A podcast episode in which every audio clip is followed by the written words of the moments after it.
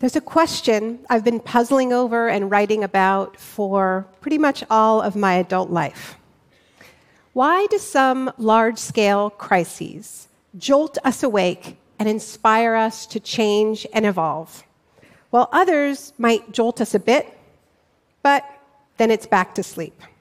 Now, the kind of shocks I'm talking about are big a cataclysmic market crash, rising fascism an industrial accident that poisons on a massive scale. Now, events like this can act like a collective alarm bell. Suddenly, we see a threat, we get organized, we discover strength and resolve that was previously unimaginable. It's as if we're no longer walking, but leaping. Except our collective alarm seems to be busted. Faced with a crisis, we often fall apart, regress, and that becomes a window for anti democratic forces to push societies backwards, to become more unequal and more unstable. Ten years ago, I wrote about this backwards process and I called it the shock doctrine. So, what determines which road we navigate through crisis? Whether we grow up fast and find those strengths, or whether we get knocked back. And I'd say this is a pressing question these days because things are pretty shocking out there. Record breaking storms, drowning cities, record breaking fires threatening to devour them, thousands of migrants disappearing beneath the waves, and openly supremacist movements rising in many of our countries. There are torches in the streets. And now there's no shortage of people who are sounding the alarm. But as a society, I don't think we can honestly say that we're responding with anything like the urgency that these overlapping crises demand from us. And yet we know from history that it is possible for crisis to catalyze a kind of evolutionary leap. And one of the most striking examples of this progressive power of crisis is the great crash of 1929. There was the shock of the sudden market collapse, followed by all of the aftershocks, the millions who lost everything thrown onto breadlines.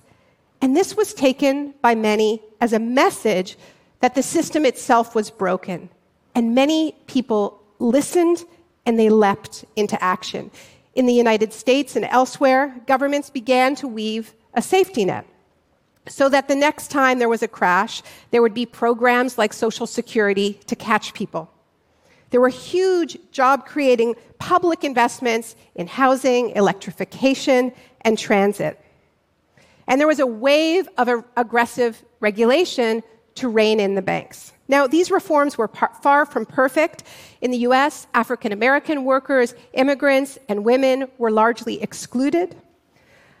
But the Depression period, along with the transformation of allied nations and economies during the World War II effort, show us that it is possible for complex societies to rapidly transform themselves in the face of a collective threat. Now, when we tell the story of the 1929 crash, that's usually the formula that it follows that there was a shock and it induced a wake up call and that produced a leap to a safer place. Now, if that's really what it took, then why isn't it working anymore? Why do today's nonstop shocks, why don't they spur us into action? Why don't they produce leaps, especially when it comes to climate change? So, I want to talk to you today about what I think is a much more complete recipe for deep transformation catalyzed by shocking events. And I'm going to focus on two key ingredients that usually get left out of the history books. One has to do with imagination, the other with organization, because it's in the interplay between the two where revolutionary power lies. So let's start with imagination. The victories of the New Deal didn't happen just because suddenly everybody understood uh, the brutalities of laissez faire. This was a time, let's remember, of tremendous ideological ferment, when many different ideas about how to organize societies did battle with one another in the public square. A time when humanity dared to dream big about different kinds of futures, many of them organized along radically egalitarian lines. Now, not all of these ideas were good, but this was an era of explosive imagining. This meant that the movements demanding change knew what they were against crushing poverty, widening inequality, but just as important, they knew what they were for. They had their no and they had their yes too. They also had very different models of political organization than we do today. For decades, social and labor movements had been building up their membership bases, linking their causes together, and increasing their strength. Which meant that by the time the crash happened, there was already a movement that was large and broad enough to, for instance, stage strikes that didn't just shut down factories, but shut down entire cities. The big policy wins of the New Deal were actually offered as compromises because the alternative seemed to be revolution.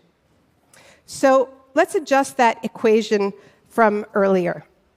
A shocking event plus utopian imagination plus movement muscle, that's how we get a real leap.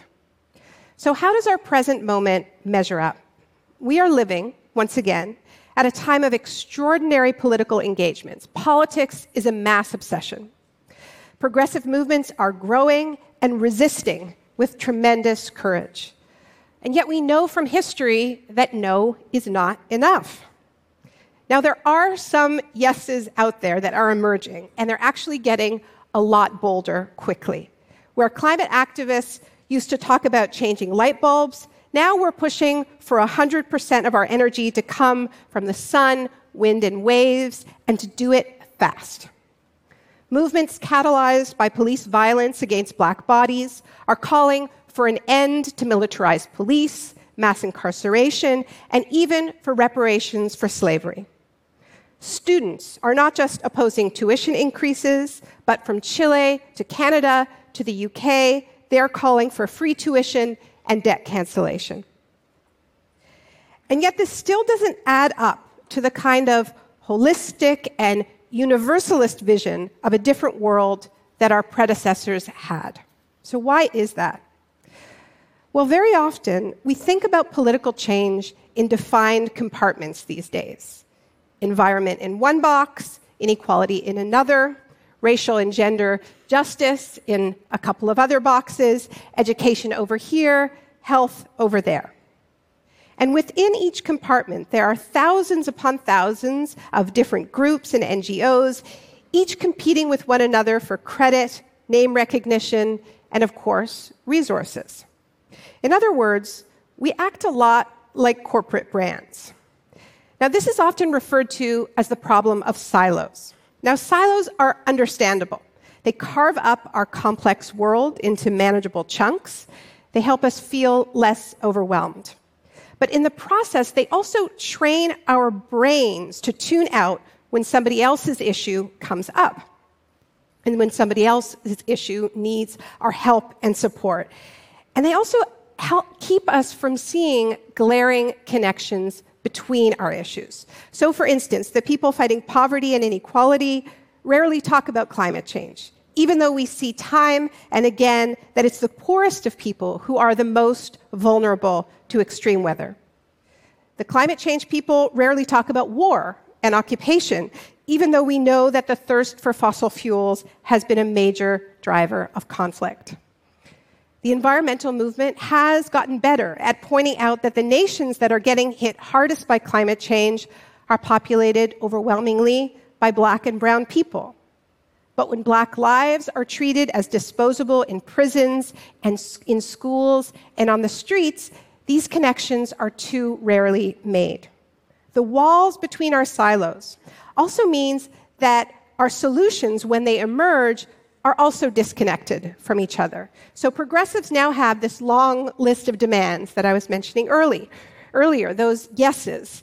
But what we're still missing is that coherent picture of the world we're fighting for, what it looks like, what it feels like, and most of all, what its core values are.